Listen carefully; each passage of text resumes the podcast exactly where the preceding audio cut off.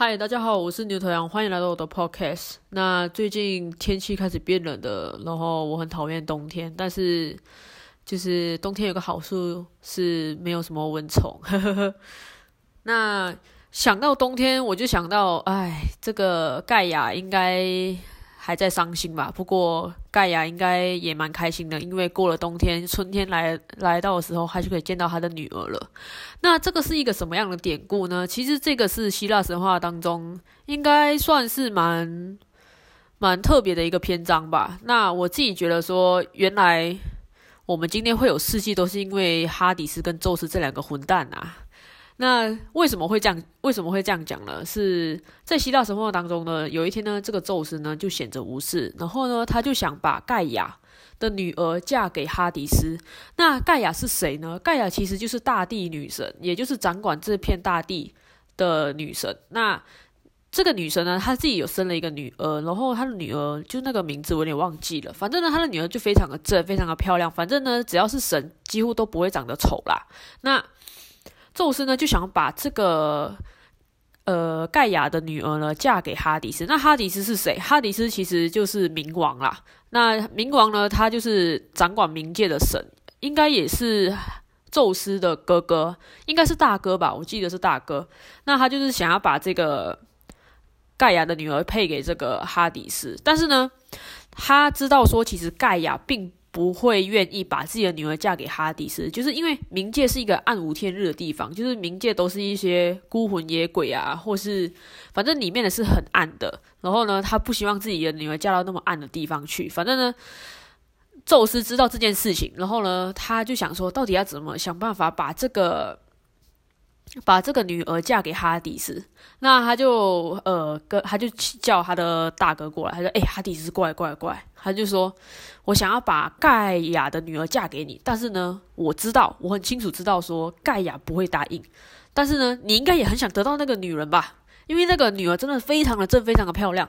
那哈迪斯应该是一个光棍，所以他也觉得说，哎，不错呢，有一个正妹这样子。那没有关系，我们就想个计谋这样子。好。”计谋是这样跑的。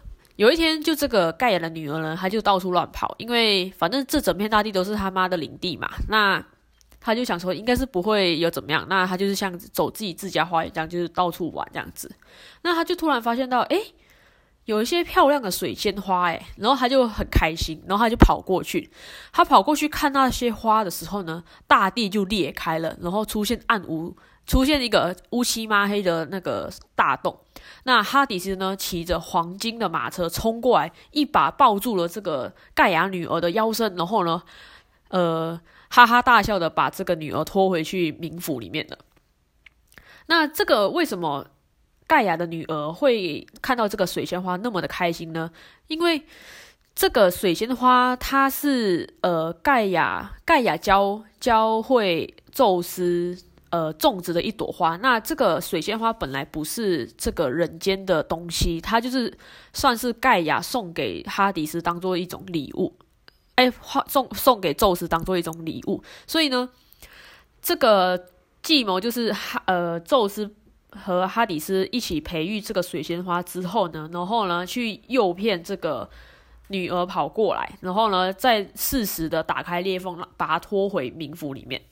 就计谋是这样子，那这个盖亚呢，他可能就出去忙吧，所以他有一天就回到家的时候，就发现到，哎，我的女儿呢？我的女儿呢？然后他就后来就是跑到天界去问，然后他就问到有一个神，然后那个神，因为这个他去问那个太阳神，因为太阳神是照亮大地的。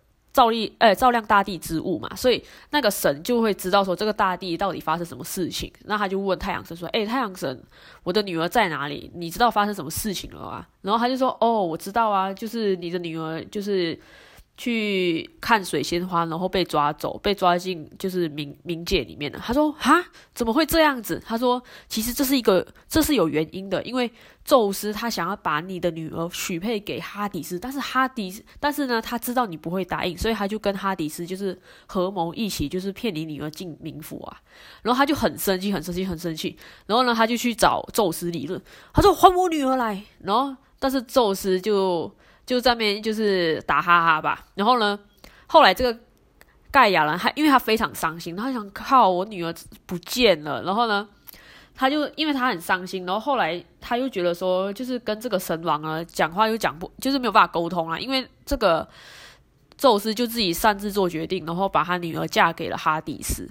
那转个镜头看到那个阴暗的冥界好了，那这个哈迪斯呢，其实一直在一直在想办法让这个呃盖亚的女儿呢能够。心服口服的待在他身边做他的女人啊，那但是这个盖亚的女儿就死都不从这样子，所以他也很没有办法。那盖亚呢，因为他知道说，呃，现在事情已经成定局了嘛，那女儿已经在在那个冥界，但是冥界又不是我管辖地区，所以我没有办法进去。所以呢，我到底要怎么做出？我要想，我就是要想办法逼哈呃哈迪斯还有宙斯，就是把我女儿还过来。那大地女神她能够控制什么？就是控制她这个大地的气候这样子。所以呢，她就做了一个抗议，就是她让大地呃有出现了春夏秋冬。就是本来这个大地只有春天，就是哦就很舒服的春天。但是后来呢，他为了抗议，他就是出现了，就是让这个大地出现干干。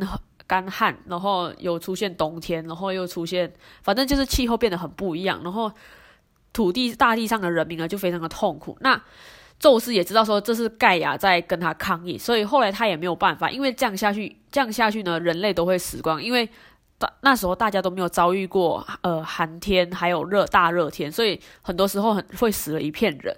所以后来他就是跟哈迪斯提议说：“哎，不然就是。”让他跟盖亚见一下面，这样子，哎，对，跟盖亚见一下，就是见面好了啦。因为这样搞下去也不是办法。那哈迪斯也知道说，就是事情已经变成一个不可回转的余地，就是一定要把女儿交出去了。那他就是请他就是把那个盖亚的女儿放在他的黄金马车的时候，他就塞给这个盖亚的女儿一个石榴，一个石榴，然后他就说，哦，这个就是你可以上去，等一下你可以跟你妈妈一起吃这样子。然后就这个。盖亚的女儿就也不疑有他，就拿了这个石榴就走了，因为他太开心了，就是可以终于到自己的妈妈这样子，所以他就后来就是随着那个大地裂开，他就骑，他就乘着那个黄金马车跑上来跟盖亚见面。那盖亚也非常开心，说：“哦，女儿这样子。”然后盖亚女儿就是：“哦，妈妈这样子。”所以呢，就是他们两个就是相拥而泣，然后非常开心，就是可以团聚了。那本来以为这样子呢，他就可以永远的继续待在他妈妈身边，那他就那时候就很开心嘛，他就。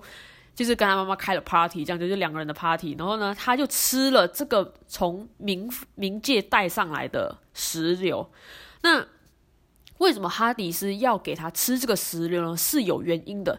因为据说啦，如果有人或是有神吃了冥府或是冥界的东西，不管是再小的一个东西，从此以后他就没有办法随便离开冥界，就是他跟冥界会有。